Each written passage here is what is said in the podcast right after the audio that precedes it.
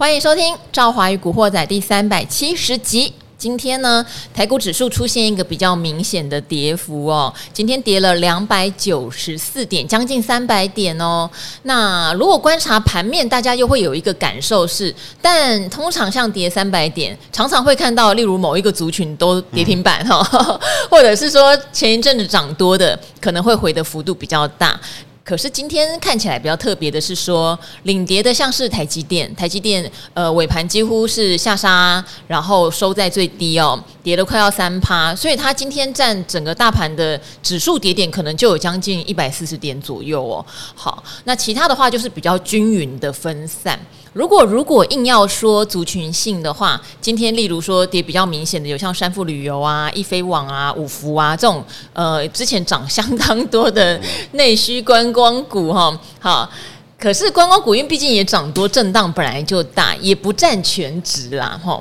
所以如果总体看起来的话，有点像是均匀跌，但我觉得最厉害的就是你看纬创。除夕之后，今天继续攻高哦。世星 KY 昨天也是小小被这个所谓美国的 AI 禁令要扩大影响，今天还是又又涨了三趴，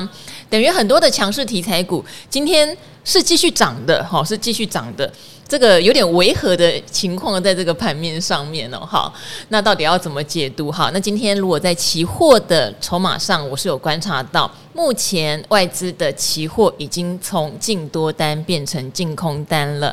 大家如果还记得上个礼拜吧，还上上个礼拜，外资其实有一天大降多单七八千口，相当的惊人。然后那时候我有请那个伊森哈古克大夫来来解读，他是认为就算翻净空单也不要太害怕，他认为外资除非不净空单将近到万口，可能会有比较大的回档行情哈。好，可是毕竟今天正式由净多变成净空了哈，到底要怎么去观察这个转折？每一个转折我们还是要留意啦。好，那我们先欢迎今天的来宾哦，今天是已经有一段时间好像没有来我的 podcast 哈，是我们的金周刊的。呃，存股总编富旭哥，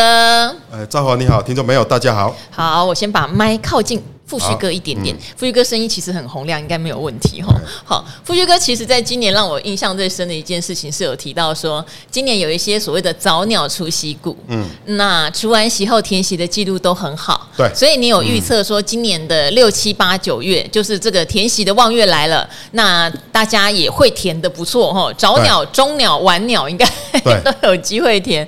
这件事情哈，在最近是真的验证，真的验证。哎，大家有注意到吗？我我前两天也有细数给大家听嘛哈。例如说，像敦阳科哈是没有完全填息，但是也填了不少了。然后像有些公司甚至填息当就是当天除夕，当天还涨停板都有。那大家最。觉得好玩的应该就是阳明啊、长荣啊这种，长荣除完息立刻涨两根停板。但是也有来宾来分享说，因因为毕竟长荣以基本面来看的话，它今年跟明年会比较是一个衰退的格局。但是以股价净值比来看的话，非常非常非常低，所以两根感觉上是公道的。可是你说要填完，可能相对就有点辛苦，因为它是七十块的股息哈。好，这些事情，富旭哥说他都有。独家的研究哦，好，那我们先从哪一条来讲？先从最呃，今天跌两百九十四点，你先把整个这个除夕这几个月哈，你觉得整个大盘走势的看法，还有就是你还是维持原本的论调吗？本来的早鸟除夕除得好，所以晚鸟也会除得好。对，因为这个叫做春江水暖鸭先知，是啊，除夕早鸟股啊，其实去年也是一样哦，除夕早鸟股填息状况很差。然后去年的那个整个，比如说六七月的整个除夕，呃，天呃行情就走不好。那今年就不一样，就是除息的，比如说那个我追踪的神机啦、群电啦、巨鹿啦，哦这些公司，嘿，哦还有华通，哎，最近的填息啦，它也算是除夕早鸟股，也也后来居上啊，也填息了哈。啊，所以这个有春江水暖鸭先知，哎，所以就预告现在那个像我们那个本来我记得像我自己持股蛮多的群光，哎，哎，他那个六月中旬除夕的时候，哇，前两天走的很差，就是贴了，对，贴贴的贴是贴，哎，反正我就想这不必怕，反正这个除息早鸟股告诉我们，虽然我是没有在加嘛，因为本身已经蛮多张了，哎，想说不要再加了，哎，哎，你看这也一块也又又涨涨破一百块了。哈，然后它大概在一零五就填息了，嘿，而且你看刚刚公布的六月营收嘿破七九十亿耶，哎，今年的新高哎，嘿，哇，这在整个。呃，电子的中下游股算是相当表现相当突出的哈，啊，所以所以那个时候觉得像这种，啊，就觉得今年的除夕股的，呃，除夕除夕行情是可以期待的啦，嘿。那股市现在上半年大概是涨十九点八，上半年涨十九点八，对哈，对。那我觉得下半年呢，哈。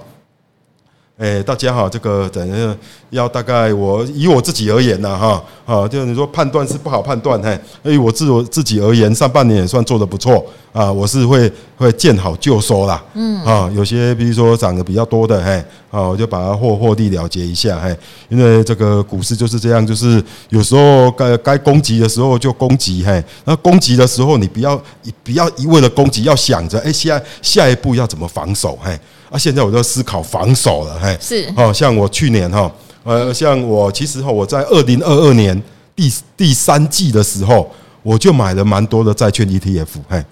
然后为了布局雏形三幺股，哦，今年的雏形三幺股，我就把债券 ETF，哎，又减码了很多，大概减码了五分之四，嘿，然后买我刚才讲的除息早鸟股，嘿，啊，这些又又哎那个不管填息或是价差都有了，我又思考说，哎，那那个。那个我们也把再把这个债券 ETF 再把慢慢买回来啊，就是哎又哎那个把拳头打出去的拳头又收回来。那我告诉你，那个投资哦，就像一个上擂台哈，资本市场就像一个擂台一样，你要有这种想象哎，啊，攻击的时候要想着下一次哎要赶快哎再出来防御哎，防御的时候哈。哦，你要瞄着眼睛看对方，看资本市场有有什么机会，伺机再出去攻击。但是你假如到时候想攻有攻击的机会，你没有资金也没有用啊。嗯，所以你也一定要有防御部位哈。是，这是我建议给大家的，嘿，就把这样。这是基本的策略，把它把握好。因为我们大概也确实讲了至少一两个礼拜的获利了结的方法跟观念哈，包括昨天其实也有说，因为有人就会说，可是像我是投资零零五零，我需要获利了结吗？我说其实重点不在标的，重点在你的目的哈。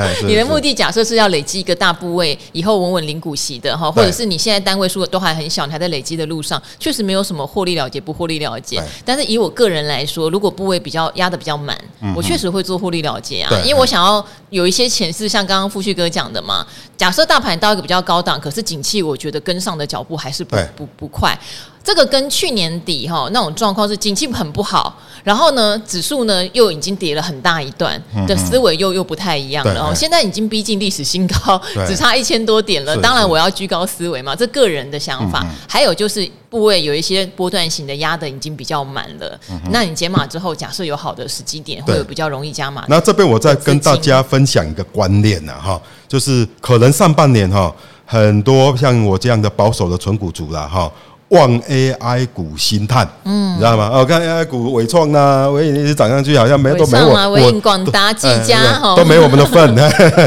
对，那就有点有点失落。嘿，我建议大家不要有不要这么想，怎么讲？哎，像我们这种是比较价值投资的路数了哈的门派，嘿，其实即使给你逮到了这个 AI 股哈，说实在你也不敢重压，尤其在它在这个一个大涨之后。好了，就算你真的鼓起勇气，哇，纬创好像还会继续涨，应该还还可有可能涨到一百一百二。我去小试身手，一定只是大部分都只是小试身手而已，嘿。哦，像以我目前的状态，顶多买个两张啊，了不起啦，嘿啊啊，真的给我逮到一百二了说话，就赚个几万块，嘿，又没什么大不了的，嘿。对我们的正财啦，哈，嗯。没什么大不了帮助，顶多拿去吃吃喝喝而已。顶多就是一个心理上的满足。对对对，但是我们这个价值投资真的要赚到钱，其实就是说，你对你有研究透彻的股票啊，然后你有信心，而且在它合理或便宜的价位，累积比较大的部位，敢相对重压，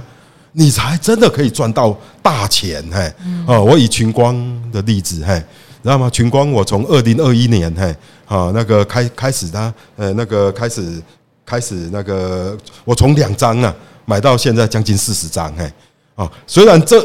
我的呃这两年半来了，群光它涨幅还好，啊，大概我成本大概是是将近不到八十块，现在大概是哎已经参与了三次的配息，嘿，然后股价接近一百块，我想应该获利有超过三十吧，嘿，啊。三十趴，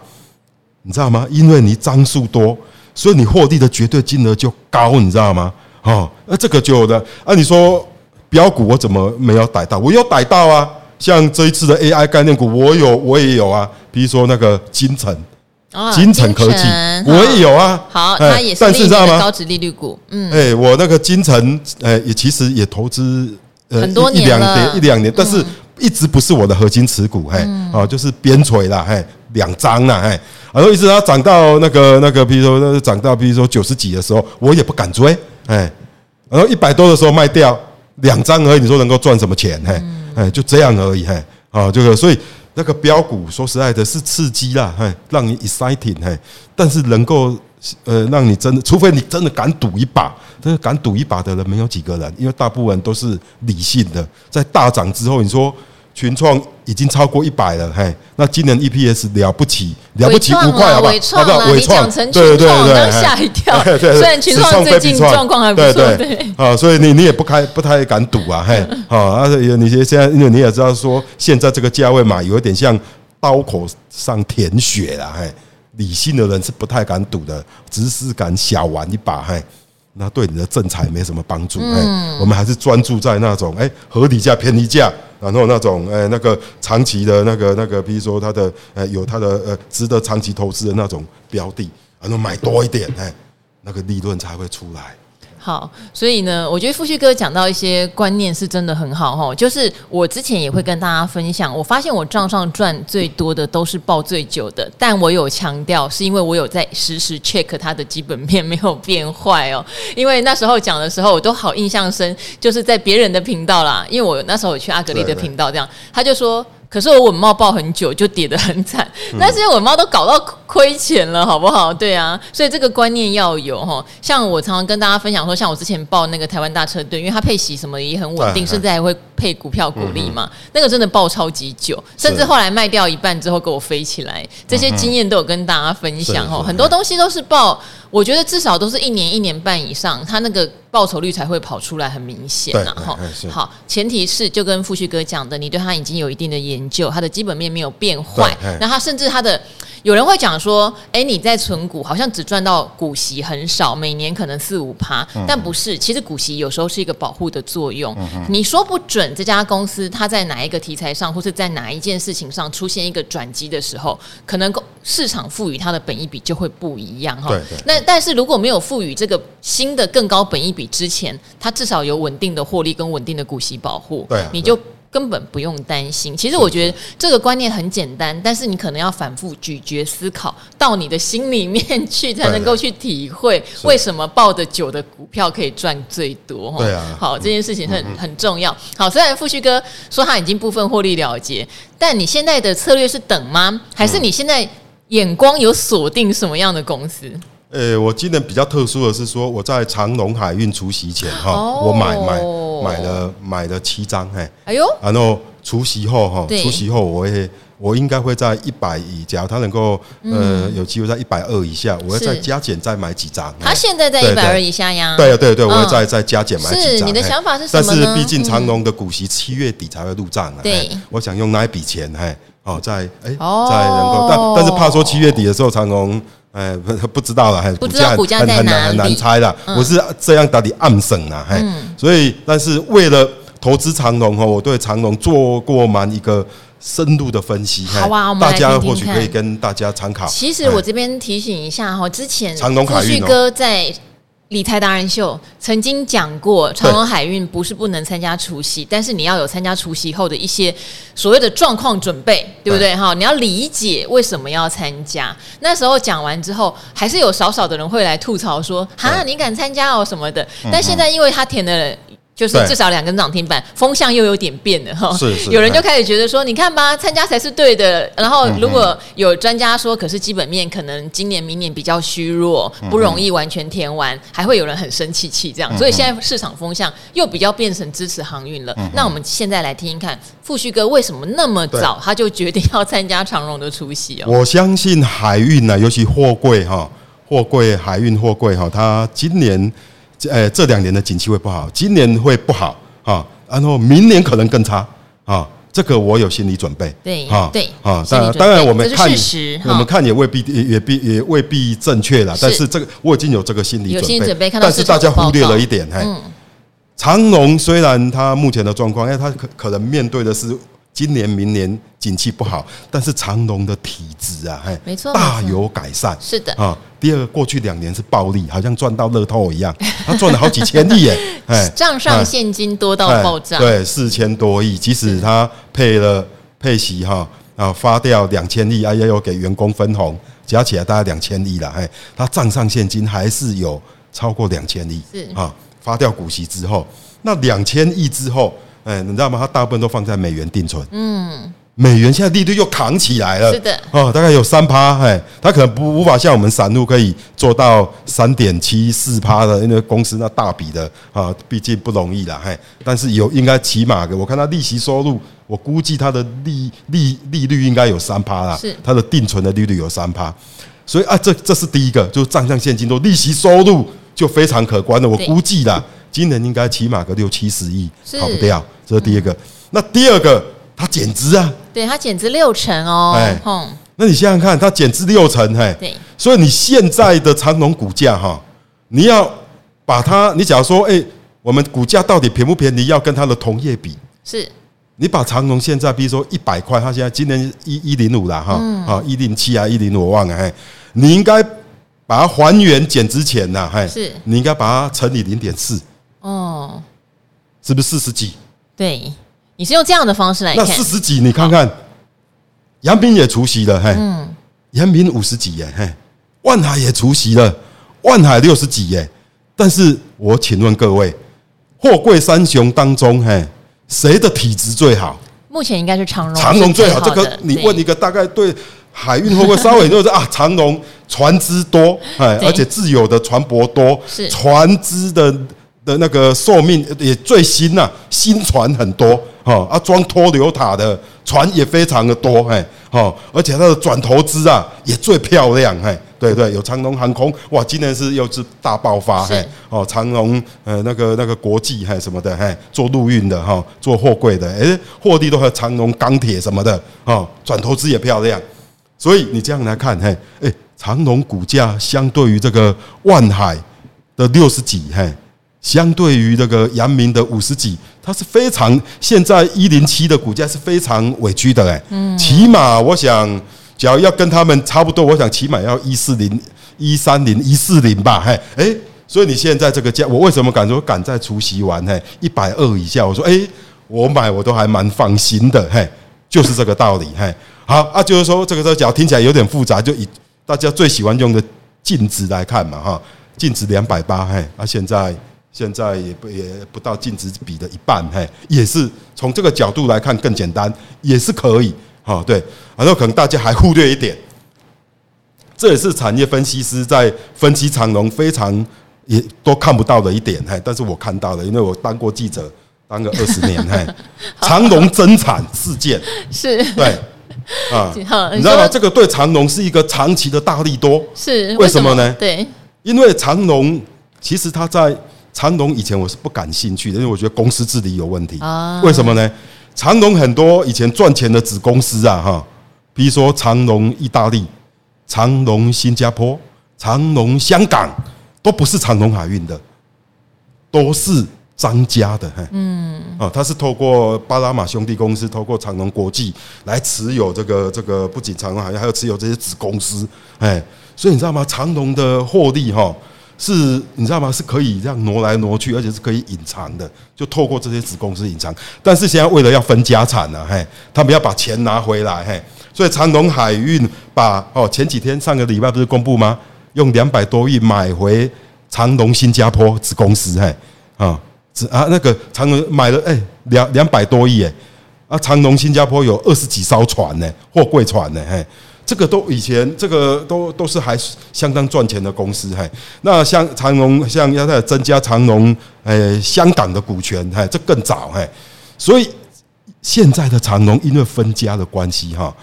他把以前那个就是那个所谓的所谓的跟他有关的关系企业股权买回来，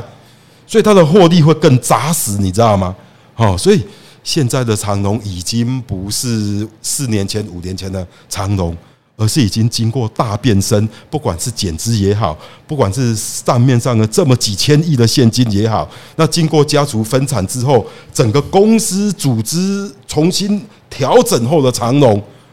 是我觉得它的实力是比以前强三倍啦，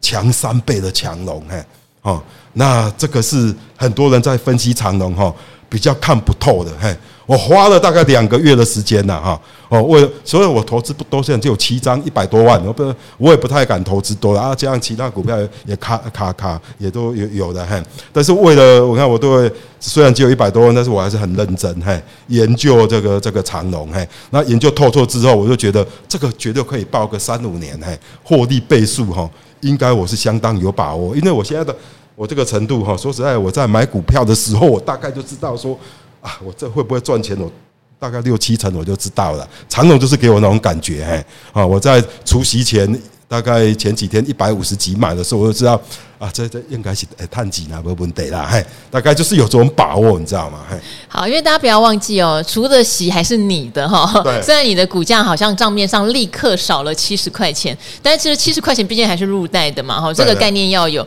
所以如果他填了两，例如两根涨停板，事实上现在富旭哥就是有两根 涨停板入袋了，但是要扣掉税，因为现在税蛮高。税对啊，好，富旭哥是高税务的人士哦，有的人很会。会避税。好，那我觉得这个东西哈，提醒大家一件事情，就是你看一家公司，你到底是要用价来看，还是用值来看？因为如果用价来看，就是回到刚刚讲的，很多人会用外资报告说，可能今年赚的比去年少，明年甚至损平边缘哦，这样子的公司。可能很难给予一个所谓的高高本一比，或者是说，哎，现在股价你很难去计算。假设它已经到明年真的很不好，真的如外资预测的是一个损平变或赚少少钱的话，这个是用价来看。但是很多公司厉害的人会用值来看。为什么大同涨那么多？其实 我有一个同学非常爱研究大同，他是另外一家上市公司的财务长哦。他从大同二三十块就一直跟我们讲大同的值，可是那个时候还没有发生，例如说。经营权的稳固，或者新产品，就是像它有一些节能产品有明显的出货，然后也还没有转亏为盈，种种种，但他那时候就觉得这家公司的值他看得懂。嗯哼，好，刚刚富旭哥讲的就是长荣，他认为他看他的值对被低估，是，然后他过去做的一些整顿正在展现效益，他之前藏在这些张家兄弟里面的他家族呃金鸡母，现在也必须对，现在也必须公诸于世，因为增产的关系哈，对，所以在很多的面向上面，这一家公司的质变正在进行中哈，但这个又有点困难哦，要好好的研究，而且你就会在他的股价上面要像富旭哥这么有信就不见得每一个人都做得到，对，所以我这边也是要强调的是说，大家可以从值的研究去做没有问题，但如果做不到，也不要太沮丧，也不要太沮丧，因为还是有很多的公司可以很直接用价就估得出来。我常我自己形容哈，我在研究长龙的过程哈，它这在整个全纯股的投资哈，已经是研究所等级的了，难度是很高的哦，哎，对你真的要看清楚。的确是不容易的，不容易。对对，但是其实我有点乐在其中啊！哎，刚好遇到这样的 case，哎，对对，因为当时七十块真的是太诱人了，嘿，你知道吗？这个大家大家真的是都，但是也大家也是六神无主，不知道怎么分期，嘿。那我就是自己来，我觉得哎，这个是一个很棒很棒的题材，然后越深入觉得哎，真的是非常的有趣，哎，而且我还那个因为这样还跟这那个那个在航运业的前辈哈，像他退休的在聊，哎，我又。又有一个新的体悟哈，他说哈，这个航运哈，哦，尤其是海运哈，是一个就是海盗文化，嘿，你说马士基呀，嘿，啊，全球这这第二大的那个，那根本就是海盗，嘿，哎，你知道吗？长荣也是有一种那个海海贼王的精神，嘿，所以他们在竞争的时候是非常残忍的，嘿，所以这波航运不景气的那个竞争呐，哈，哦，你看前阵子海那个马士基说要啊，那个那个大砍亚洲的运费。你知道吗？然后又过一个礼拜，又说我要调涨那个北欧的运费三十，哎，你说都看不清楚在他玩什么？但是马斯基以为他是马斯克，对对对，但是这个都是这个都是这些航运的老大哥哈，我就都在出在出阴招，嘿，哦，出毒招，嘿，在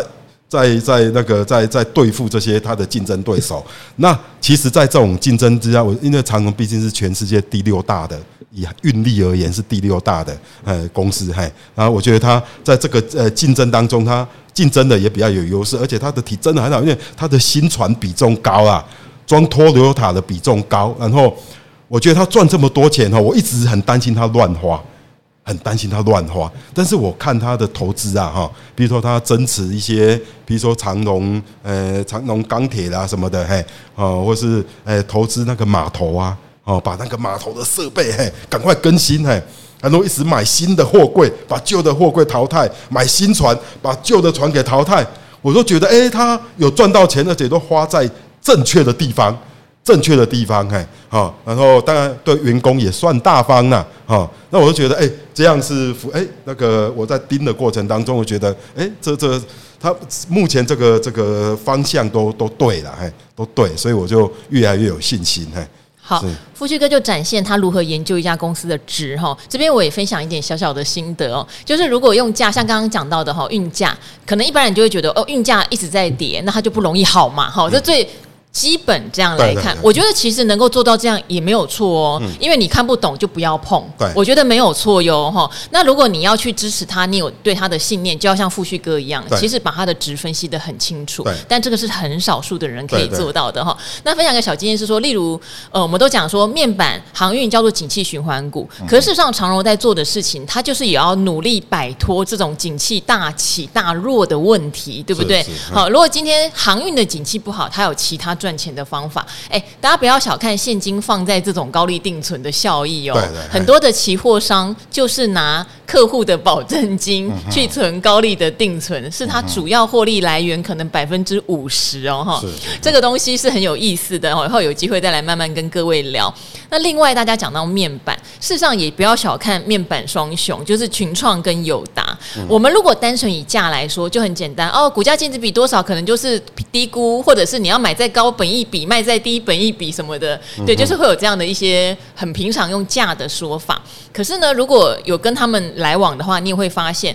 他们也会去做一些转型来对抗这个景气循环的这个问题。还是去年大亏没有错啦，哈，还是大去年大亏没有错。可例如说，他们对于呃，之前投资的那些几代厂、几代厂，可能未来会有一些新的规划。对于一些转投资新触角的发展，他们也希望能够淡化单纯从面板涨跌这件事情带来对公司的影响。哈，他们拿到的现金也会再去做更有利的运用。所以我觉得这些都是值得观察的。为什么像现在群创友达他们的景气循环的周期感觉好像变短了？以前会跌到四块五块钱耶，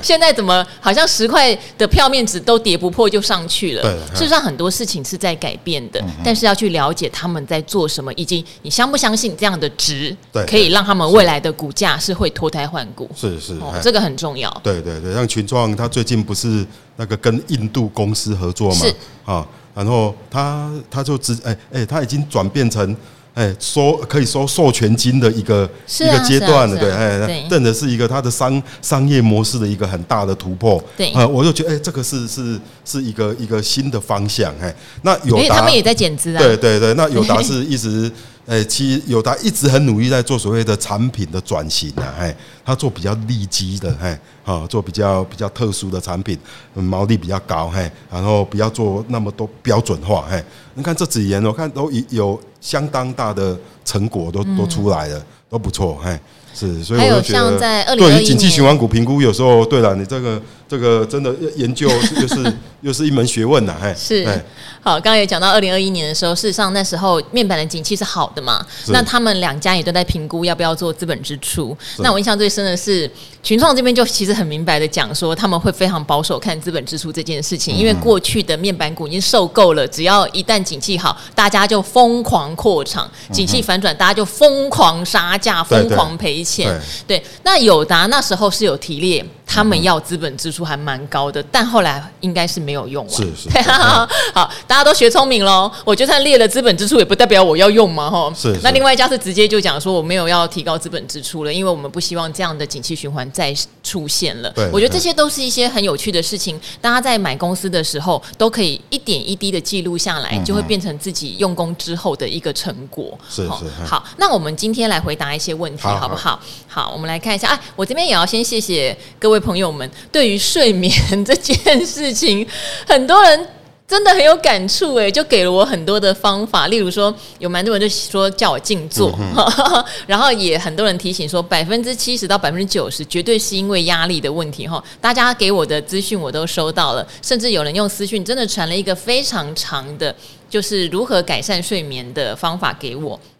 好，那这边的话，也有人推荐了一个 podcast 哈，我想也可以跟大家分享。我想那么多人来推荐，应该是不错。他说有一个叫宇哲老师跟嘉硕心理师的睡眠先生 podcast 哈。那大家如果喜欢听 podcast，也可以转台去听听看。如果您有睡眠的问题，我是还没有时间听，因为我刚收到这则留言哈。好，总之我自己的心得是，半夜如果早醒，真的不要去想让自己有压力的事情哈，一定要想办法让自己是比较轻松。因为我是属于入睡问题，但是会半夜醒来的类型哦。那有人说，那你就不要夜跑啊。不过因为说实话，慢跑是我的兴趣，我希望我的成绩进步。那有人说，那你六日去跑可以晒太阳啊。我六日打垒球已经晒得很黑了，可以给富旭哥看，比富旭哥还要黑哦。好好。好，那我们来回答问题哈。有一个叫做股市菜鸟小周哦，呃，我有透过私讯稍微回他，但是我们这边的话，我觉得可以来聊一下对风险的看法跟资产配置的一些基本观念啦。他说呢，他想把一笔资金大概两百万分三批投入到各种的 ETF 啦，例如说零零五六啊、零零七三那种元大高息低波哈、零零八五零啊、零零八七八这种呃国泰的这个高股息，好，零零八八八、零零八九一、零零八九六好。其实这边的配置，以前我们常常在聊哈，就例如说核心比较容易是指数型的，好，你可以搭高息型的或产业型的哈，这很基本的一个概念。他说，当然合起来的话哦，他的想法是每个月都有股息进账，他搭了一个月月领，好，搭了一个月月领，但是他就很担心啊，台海危机会不会引爆啊？那会影响到多深呢？他自己是不希望统一，可是好像是时间早晚的问题，会有点担心。他说，如果呃，有做了一些美股做避险了哦，那配置这些 ETF O 不 OK 哈？好，我的感受是台海危机这种事情，因为它现在还没有发生，没有人就每一个人心里面对它会不会发生，以及发生后做什么因应，想法跟自己的资产规划是完全不一样的。像我自己身边有人是高度觉得会发生，所以他几乎全部的钱都在海外开户头，然后买海外的股票，他等于是把。资产全部都挪到海外去了，几乎没有再买台股。可是我有朋友觉得发生了命一条啊，哦，就几乎全部都买台股哦。他根本就无所谓，他就觉得说我没有办法预测有没有，我只能就我现在觉得我喜欢这样，我投资这个很得心应手。所以我必须说，这个跟每一个人的风险意识。是有非常非常大的关联的。好，那在资产配置上，我觉得你要配月月领，那就代表你需要的是现金流。你要先想想你是不是这样的类型哦，因为有人非常喜欢价差，有人是觉得我现在资产够了，我只要每年有稳定的五六趴现金流一直进来，一直进来，那有价差是我赚到。那你当然没有问题啊，月月领不就是为了要这样子吗？因为通常你要配月月领，就是希望有多一份薪水的感觉嘛，可以去缴房租啊，可以干什么哈？好，所以一定要先厘清你要的是不是每个月都有现金流这件事。我觉得这件事情才是对你最重要的哈，因为你对台海战争的恐惧，假设真的大到你会有睡眠问题。那确实，你可能必须去思考，你要用什么样的资产配置，让你的钱有一部分是在台湾，如果被怎么样的时候不会影响到的。嗯好，你不，你他，你没有办法透过月月领这样的配置去规避你心里面的恐惧跟风险。我必须讲哈，但是这件事情，如果你觉得可有可无，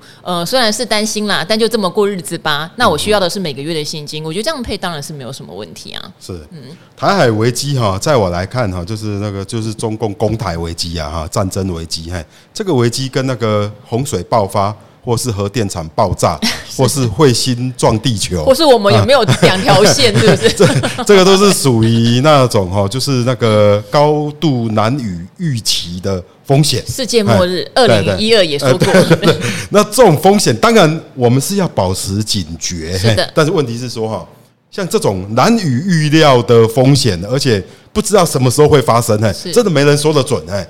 这种是要保持警觉，没错，但是是保持低度警觉，嘿，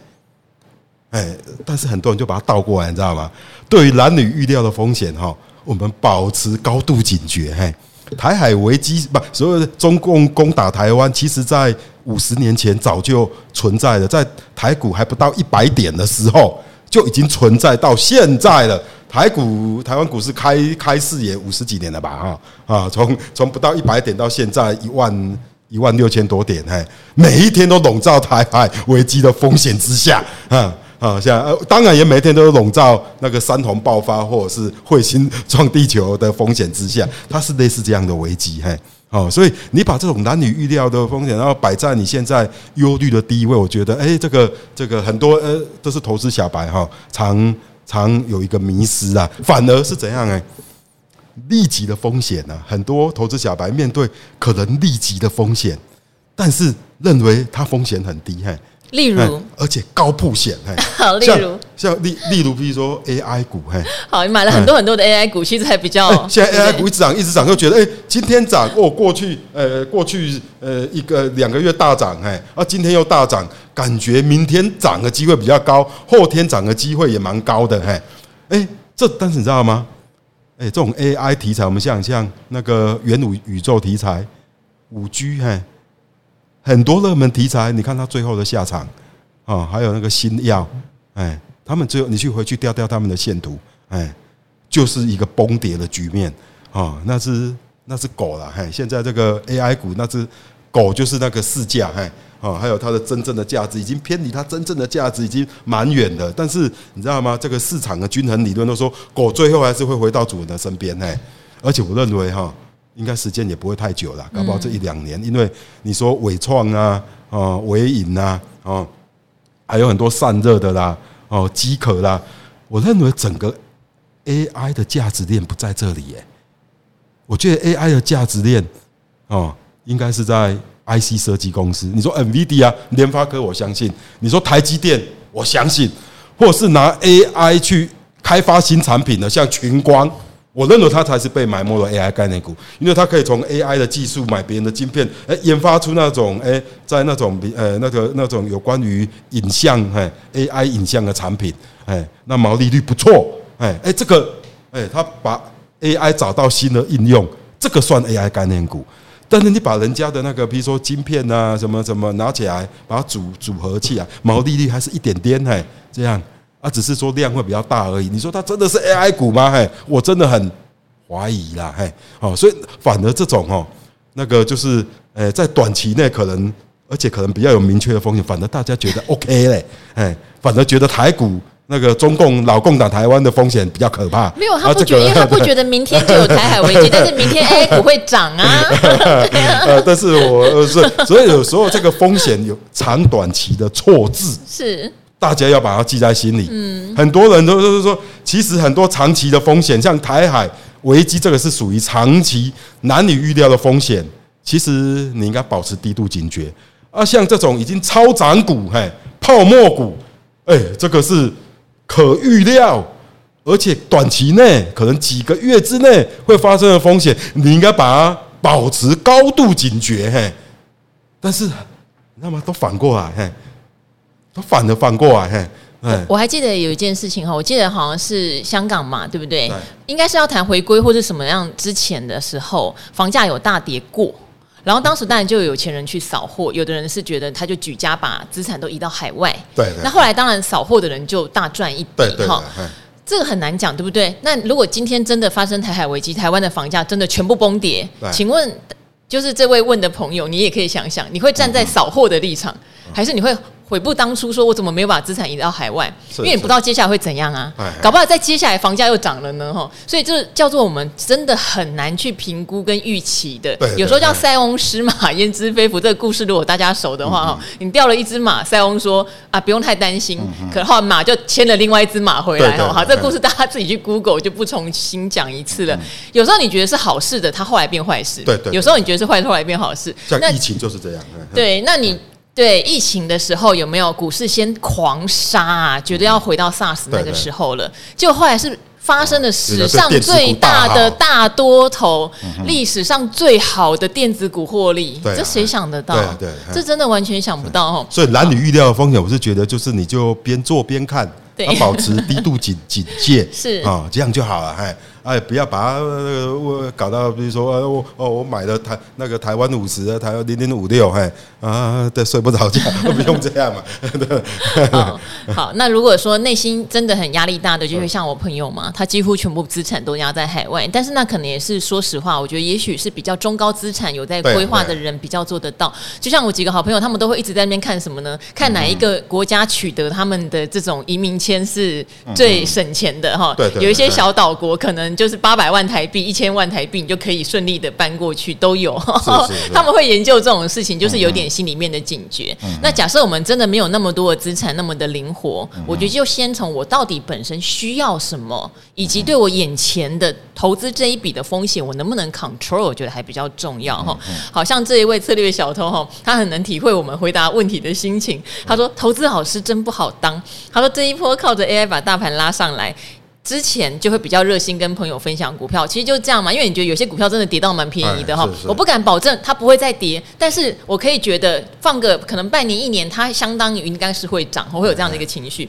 他说呢，AI 还没有大发酵的时候，大盘跌到一万五千二，他就跟大家讲某一个 IP 股很不错，然后大家就当然不信嘛，因为大盘在修正啊，没想到大盘回稳，这只 IP 股直冲天际，压力反而来了，朋友。当时没有买到便宜，没进场，现在一直问可不可以追，可不可以？还有没有别的？有没有类似的？会啊！忽然之间很能体会各位达人的心境，因为叫做我问天，我问天，好 好，所以能够建立自己的判断能力是很重要的。我常常讲。很多人的判断一开始从哪里来？从听名牌，然后再做研究。例如说群光，我都不会演，我就是听到富旭哥跟我说，然后加上自己有同学在群光的子公司当总经理，就觉得好，那我来研究。那后面的决定就靠自己了嘛，总不能一直抓着富旭哥说，哎呀，怎么还没有填息？哎，他现在能不能买？不可能嘛，哈。但是有人给你起一个头，就是一件好事情，哈。我觉得这个是很重要的。好，最后最后也为常常来留言的班森布恩哦，他很希望我念你的留言。好，但是我今天念你的留言，我可能没有办法回答你的问题哦，我也会再麻烦你做一些些的。功课好不好？因为你想要问以盛 KY，那你觉得筹码相对沉淀，外资跟大户有在买入，但现行目前非常丑，所以你想要问我们对以盛 KY 和车电股的想法，要不要转去像乔威的车电股？希望可以被念到。好，我念到了，但是我希望你先想一想，就是你为什么要买以盛 KY，和为什么你觉得要转乔威？因为我看不到你的理由，我也不知道当初你买进的原因哈。如果以现行来看，两档现行现在看起来差异并不大，并不大哈，并没有说乔威现行美到不行，以身 KY 的现行就丑到不行，其实也没有。假设假设你当初真的是靠基本呃靠这个技术线型来买的，那你就遵守你技术线型的纪律呀，对不对？我们常常去讲，如果你买的很低档是长线，你可能守月线啊，然后短线你可能守五日线，标股的话你甚至要守前低。这个朱老师来常常在提醒，但是千万不要是今天跌了你就不管现行了，跌了你又回去基本面，好，对，你会换来换去嘛？对，那所以像你觉得要不要换乔威，是因为你觉得乔威比较标吗？哦，你没有讲原因给我们听，因为两家公司的产品根本就不一样。虽然它都叫做车电股，哈，那以盛 KY 毕竟它就是扎扎实实是接到特斯拉订单，也在墨西哥扩厂。我想这个事情它不会因为它现行变丑而有任何任何的改变，哈。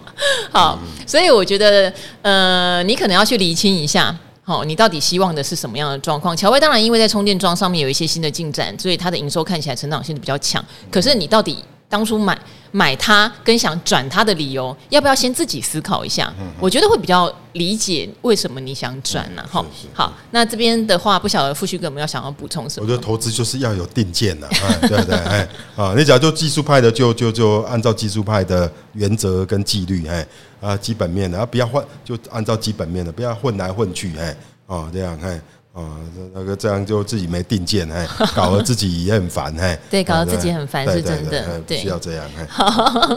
好，那这边的话，非常谢谢富旭哥今天来哦，我觉得听富旭哥在研究股票真的很有意思哦，也希望能够常常来增加大家的定见，因为我觉得富旭哥的角色会跟像古鱼有点类似哈，就是自己的定见是很明确的，是很明确的。那有很多人有留言说要问古鱼老师哦，古鱼老师去日本玩了哈，我说他回来，我再帮大家转达对他的问题哦。好，那今天的股。货仔就先到这边喽，我跟富旭哥就一起跟大家说拜拜喽，拜拜，下次见，谢谢，拜拜。